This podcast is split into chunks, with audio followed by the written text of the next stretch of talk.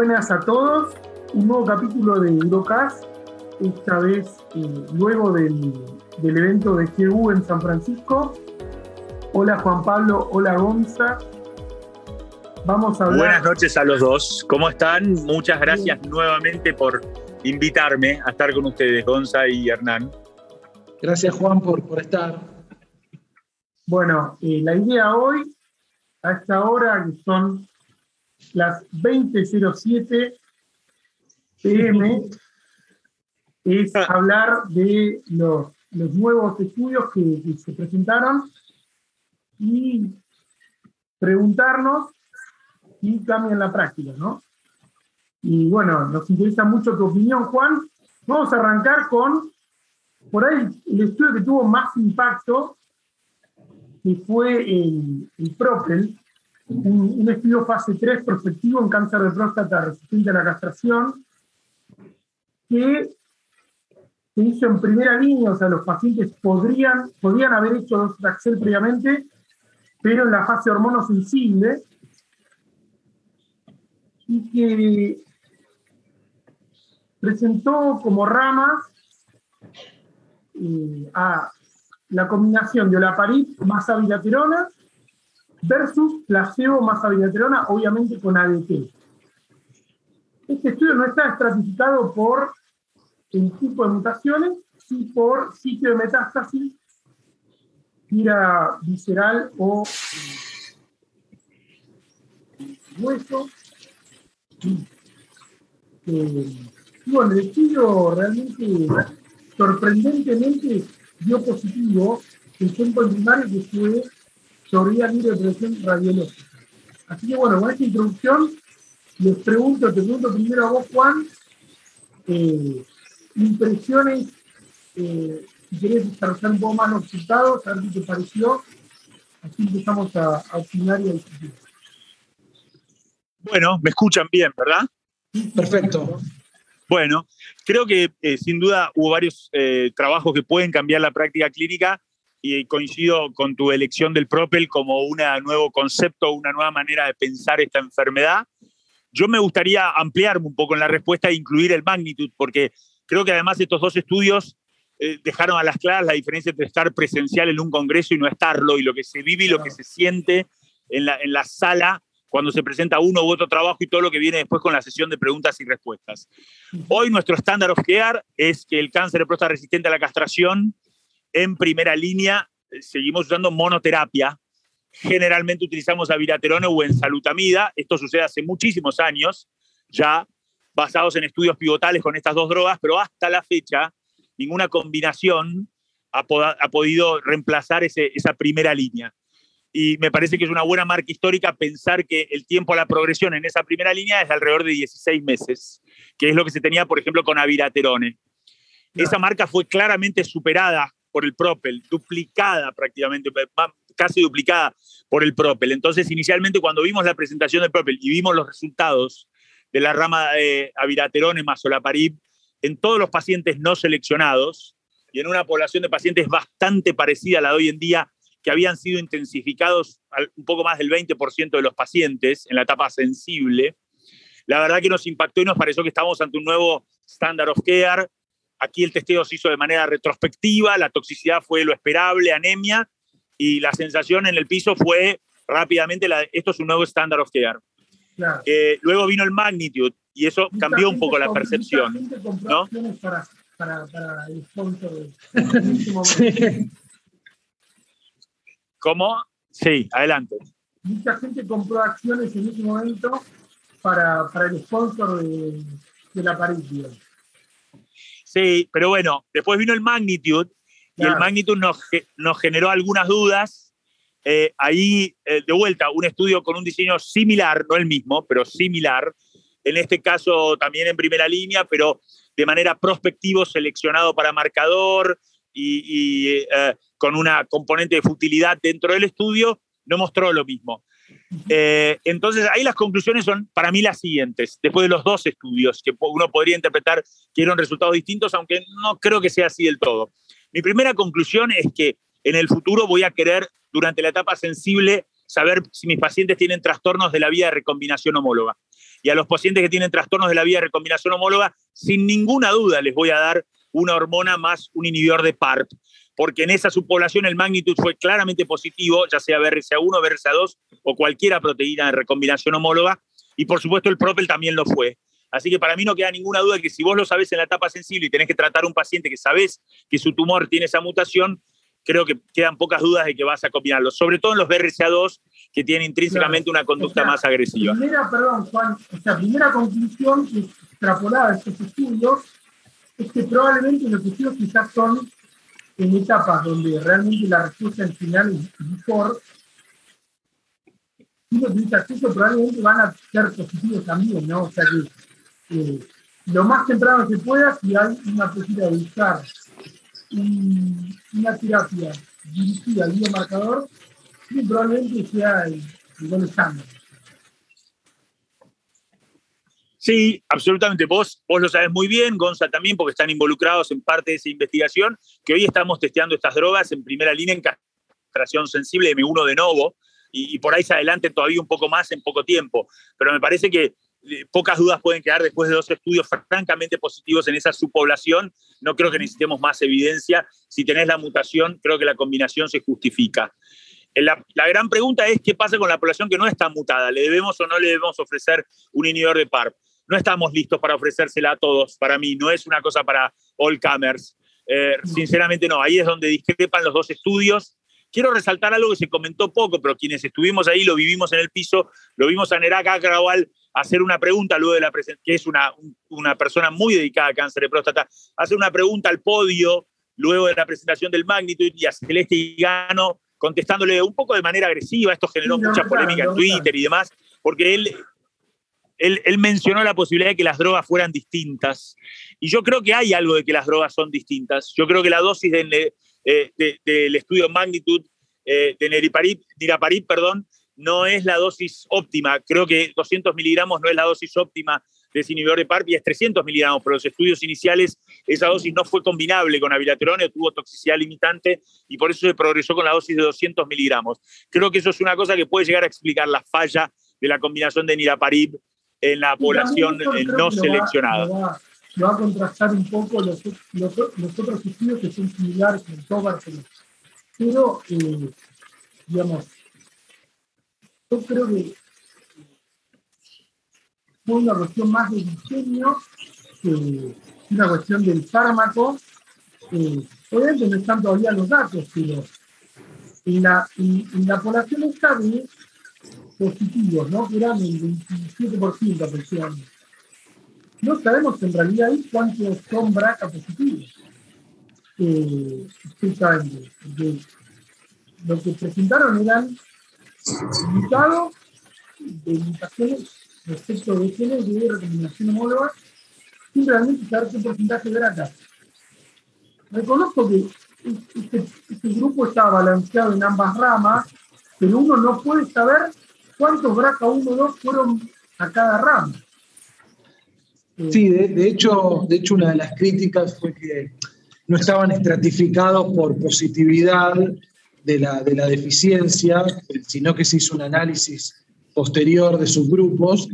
Eh, pero bueno, a mí me, gustaría, Juan, vos dijiste que, cambia tu práctica y, en ese grupo de pacientes y yo te quería hacer dos consultas. Una, creo que ya lo dijiste, pero quizás eh, se planteó la discusión de, la, colega es si, los inhibidores de PAR son para todas las deficiencias. Eh, ella planteó como que lo, plantearía como un nuevo, un nuevo estándar para BRCA1 y BRCA2. Y lo otro es eh, el tema de las drogas, porque bueno, el, el niraparib a esta dosis o el olaparib para vos son lo mismo o te inclinarías por uno u otro?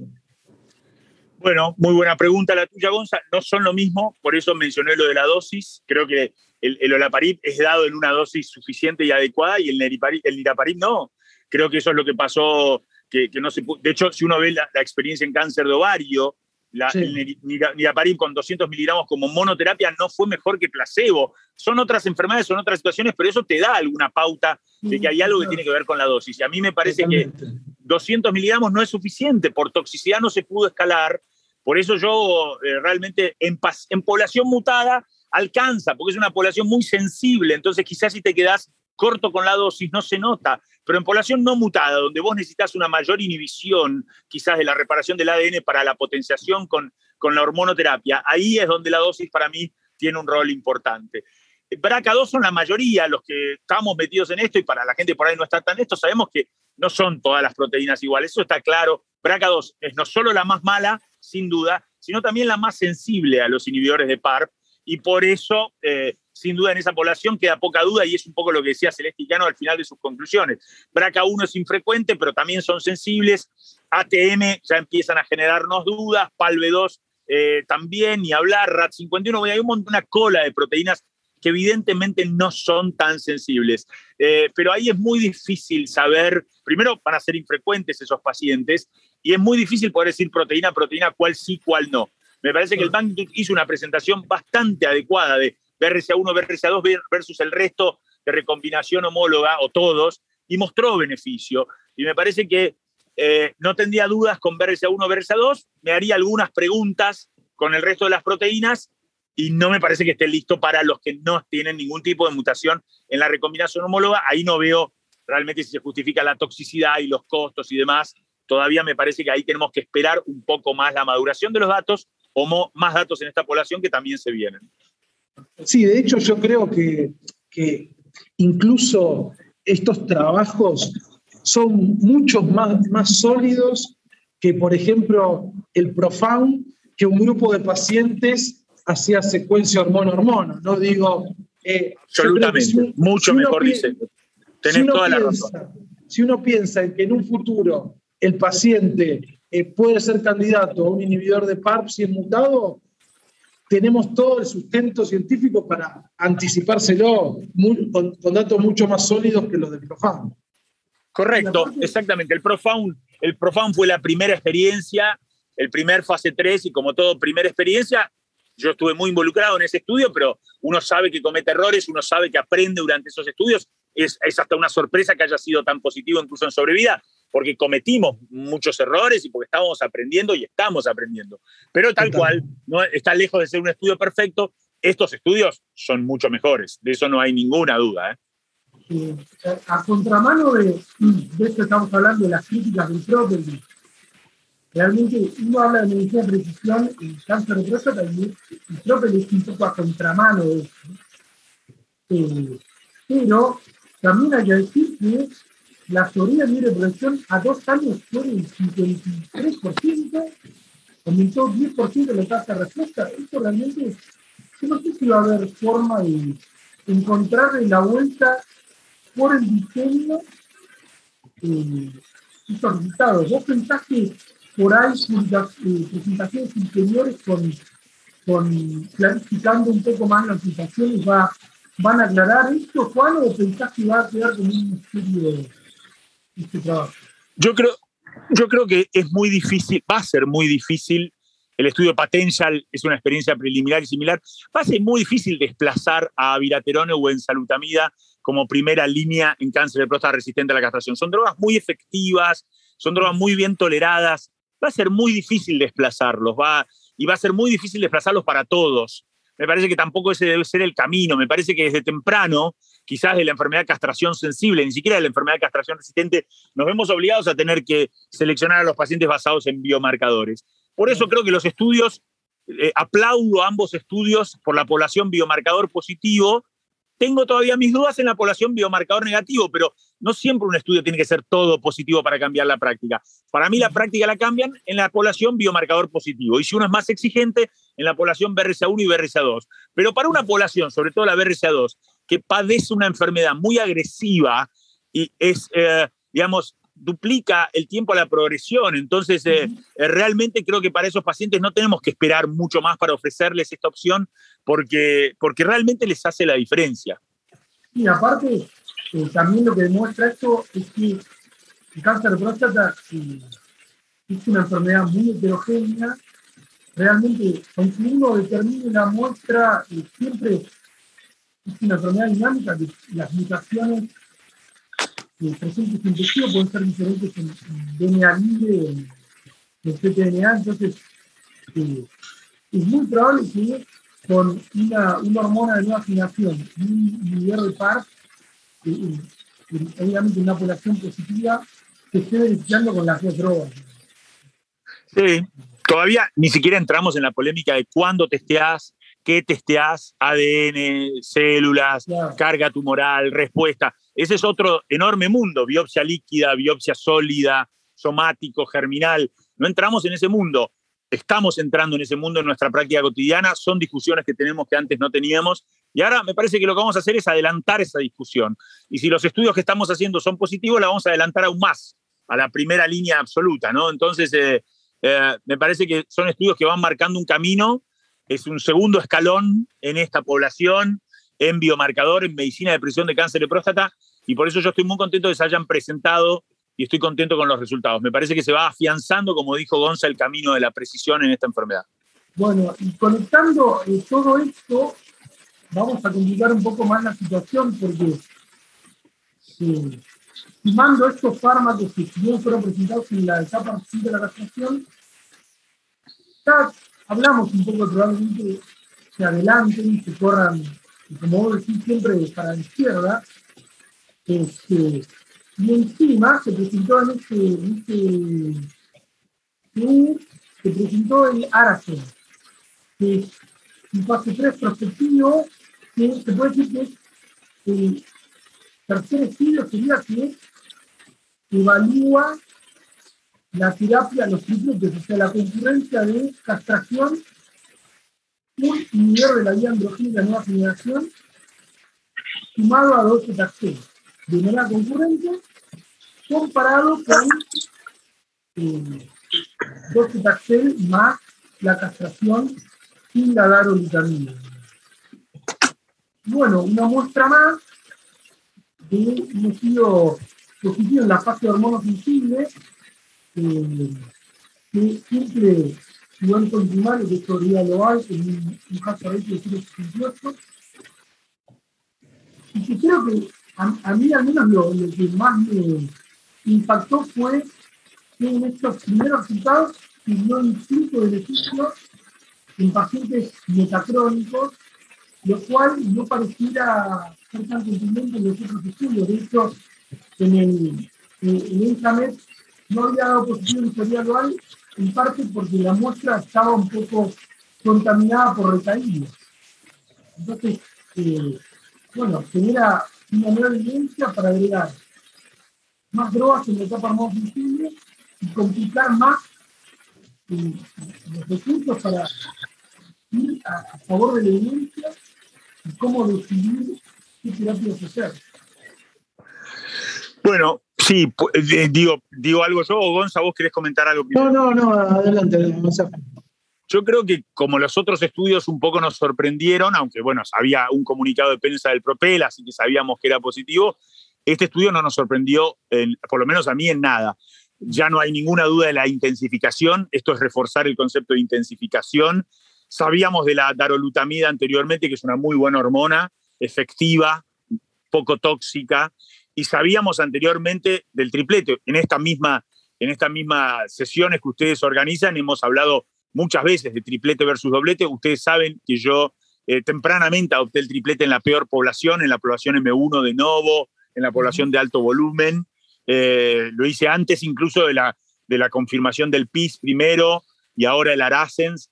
De vuelta sí coincido, como decís vos, Hernán, que no todos los pacientes son iguales. La medicina es el arte de, percibir eso, de percibir que los pacientes no puedes tratar a todos iguales, sino lo podría hacer una máquina. Eh, obviamente hay infinidad de características, recaído, de novo, cantidad de metástasis, glison del primario, performance del paciente, edad, comorbilidades, un montón de cosas que eso es, ese es el arte y eso es lo que uno trabaja todos los días en el consultorio. No le vamos a empezar a dar triplete a todos, no le vamos a empezar a dar darolutamida a todos. Eh, creo que no, claramente no pero sin duda el triplete es hoy un standard of care, ya lo era antes y esto lo confirma.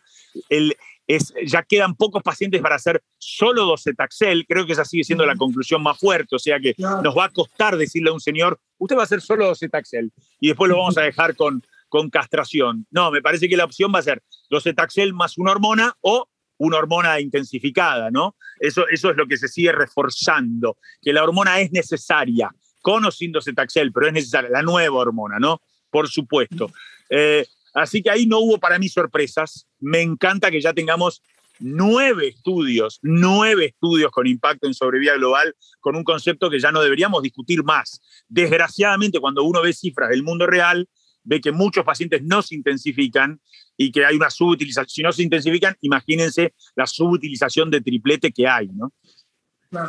Llamó mucho la atención la presentación de esos datos de, de, cuántos pacientes se intensifican, incluso en países eh, desarrollados, ¿no? Sí, con acceso. Lo que dice Gonza es verdad, países con acceso, sí, sin duda. Lo que decía aparte quería eh, tomar esto que decís que no es un para todos, que lamentablemente ninguno de estos estudios de concurrencia tienen una rama con ADP y la hormona de nueva generación, que sería muy interesante Exacto. ver, ¿no? Sí. Exacto. Sí. Exacto. Esta pregunta nos está diciendo, está bien, pero si no estamos Sí, eso, esa, eso es lo que decíamos. Lo, que queda claro que no, no, cada vez se puede hacer menos es solo Cetaxel, pero no está claro si triplete es mejor que doblete con una nueva hormona. Yo creo que en algunos pacientes es evidente que agrega beneficio, pero son pacientes seleccionados. Claramente no es para todos. Eh, ¿Algún comentario más respecto a esto? No, yo, coincido con, Juan que creo que, que, que el Aracens y el PIS enterraron el chartit, ¿no? que tanto nos dio, eh, pero nada, me parece que eh, si el paciente es candidato a docetaxel, si no es por una cuestión de acceso, que igualmente la viraterona en, Argentina no, suele ser un problema de acceso, me parece que va, a ser difícil de aquí en más encontrar un paciente que, pueda hacer solo docetaxel. Lo que, lo que yo me planteo para el futuro, y, yo sé, Juan, que, que vos usás eh, precozmente el triplet y lo venís usando, es la secuencia, ¿no? Porque más allá de, los resultados y las ventajas en sobrevida global, eh, estos pacientes no se curan y en algún momento va a progresar. ¿Y, cómo, qué estás haciendo vos en tu práctica de, en el paciente que quizás le hiciste docetaxel y le intensificaste con aviraterona y te progresa? Eh, obviamente, Excel, obviamente vos tenés el acceso a ensayos clínicos, vos, vos que ya estás usando el triplete, eh, ¿cómo, qué, experiencia tenés en tu secuenciación? Salvo que quizás todavía ningún paciente de esos te haya progresado. eso es muy bueno. Me gusta primero, voy a quedarme con esa frase que es el PIS y el Aracen enterraron al Chartit. Me gustó eso porque es así un poco, me gusta, me gusta ese título, Gonza, que dijiste, me gusta.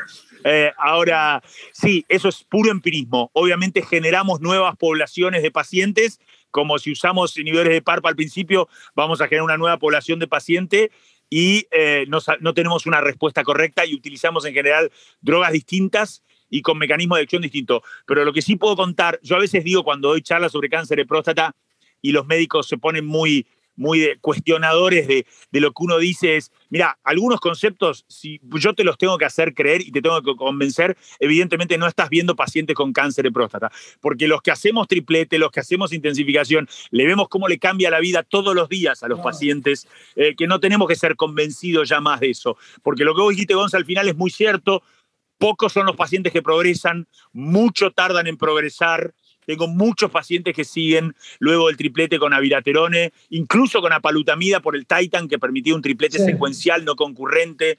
Eh, así que realmente lo que haces es prolongar mucho la etapa castración sensible.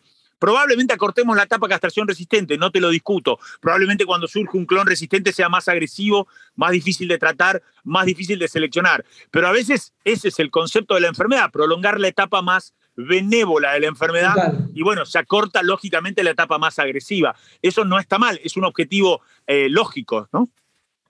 Sí, de hecho otras malignidades como, como, como cáncer de mama, que tiene una evolución similar al, al próstata, se busca ese concepto, el PFS en etapas previas que tiene impacto en sobrevida y uno sabe que los últimos tratamientos le duran poco a los pacientes.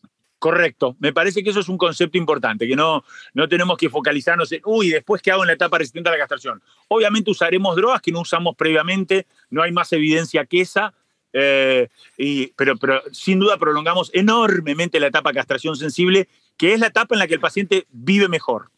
Punto. yo creo además que, por ahí el futuro va a ser eh, en la etapa reciente de la castración, donde la mayoría de los pacientes viven, eh,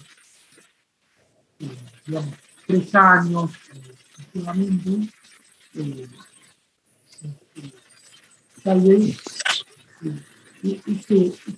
esta etapa de la enfermedad la va a dominar la, medicina de precisión o las poblaciones más afectadas. Sí, sin duda que nos dará nuevas respuestas y como siempre nuevas preguntas. Así es nuestra profesión. Bueno, y realmente eh, eh, se realizaron muchos estudios, pero también fue muy importante en, en cáncer de riñón la actualización de el pembrolizumab en adyuvante, el 564, con un seguimiento de 30 meses, el prueba había sido de 24, una mejoría de esa y una, un acercamiento, una tendencia mayor a la sobriedad global eh, respecto de los pacientes que hacen tratamiento versus placebo. Eh, bueno, la, la discusión un poco acá, eh, creo, Juan, es que cuando lo aprueben, ¿a quién se le no? Y quizá ya estaría para todos los pacientes de intermedio alto riesgo, eh, ¿qué opinan acerca de esto? Puedo contarles una, una anécdota de esta semana. Esta semana me aprobaron mi primer pembrolizumab adyuvante a una mujer joven con un tumor T3B, grado histológico 3, operada, con un trombo largo y libre de enfermedad luego de la cirugía, y me lo aprobaron sin ningún problema. La FDA ya aprobó este tratamiento. Si tenemos como perspectiva que el sunitinib está aprobado en esta situación con muchísima menos evidencia y de manera mucho más controversial, ya no queda ninguna duda, el estudio refuerza su, su, su hazard ratio, estrecha sus intervalos de confianza, las curvas se separan, el entusiasmo que vimos en Tony Chuberi a presentarlo nuevamente, y él oficializó lo que es el inicio del fin de la pandemia, también me gustó eso, cerrando el Congreso, pero creo que sí, si, cada vez nos quedan menos dudas, eh, PFS para mí es un endpoint adecuado, porque la progresión en esta enfermedad significa tratamiento con inmunoterapia, significa tratamiento con antiangiogénicos, costoso, tóxico, prolongado. Así que es un participamos del estudio, ustedes lo saben, es un tratamiento tolerado, poco tóxico, por un tiempo eh, limitado, un año, permitía incluir pacientes y en esa población el beneficio es evidente, que quedan libres de enfermedad luego de una metastasectomía dentro del año del diagnóstico y la resección del primario. Creo que el estudio tiene muchas fortalezas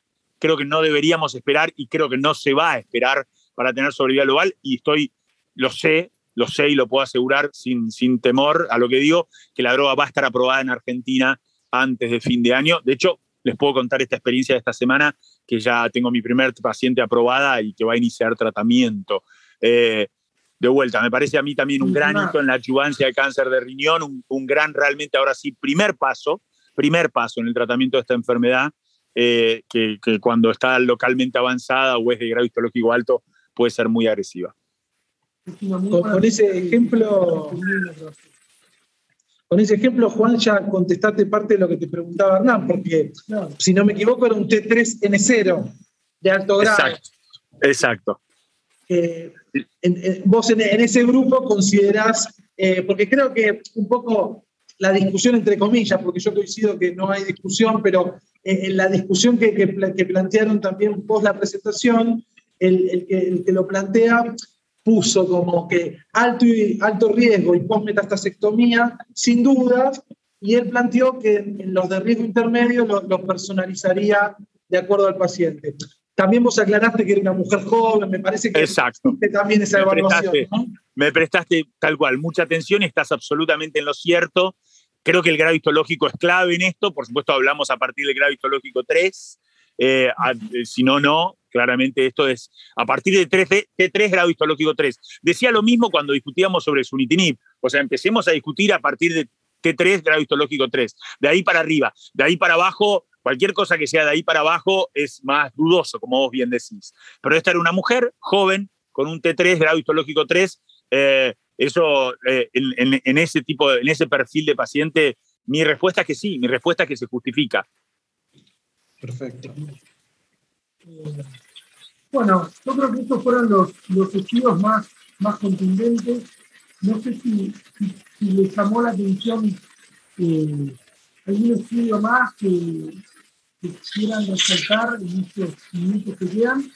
Este, Me parece que fue una excelente selección de su parte, que son estudios que van a cambiar la práctica, sin duda, en un corto plazo. A mí me llamó la atención una cosa que quiero mencionar, la que me pareció un estudio muy, muy aplaudible y, que fue un estudio de neoadjuvancia en cáncer de urotelio alto. No teníamos eso y la gente del Memorial presentó un fase 2 con 54, 56 pacientes mostrando unos números muy interesantes de neoadjuvancia en urotelio alto. La adjuvancia es casi un estándar hoy, luego el estudio PAUT, pero esto en pacientes, la verdad que la tasa de respuesta completa y de downstaging de la enfermedad con la neoadjuvancia, que por supuesto es muchísimo más fácil de hacer en un paciente con dos riñones y, sin el impacto en la función renal que tiene la nefroureterectomía. Me parece que es un estudio que también bien analizado, si bien es pequeño en una enfermedad tan infrecuente y también tan agresiva, puede llegar a hacernos eh, a tener discusiones distintas y a cambiar, un, a cambiar un poco la práctica y pensar un poco más esos pacientes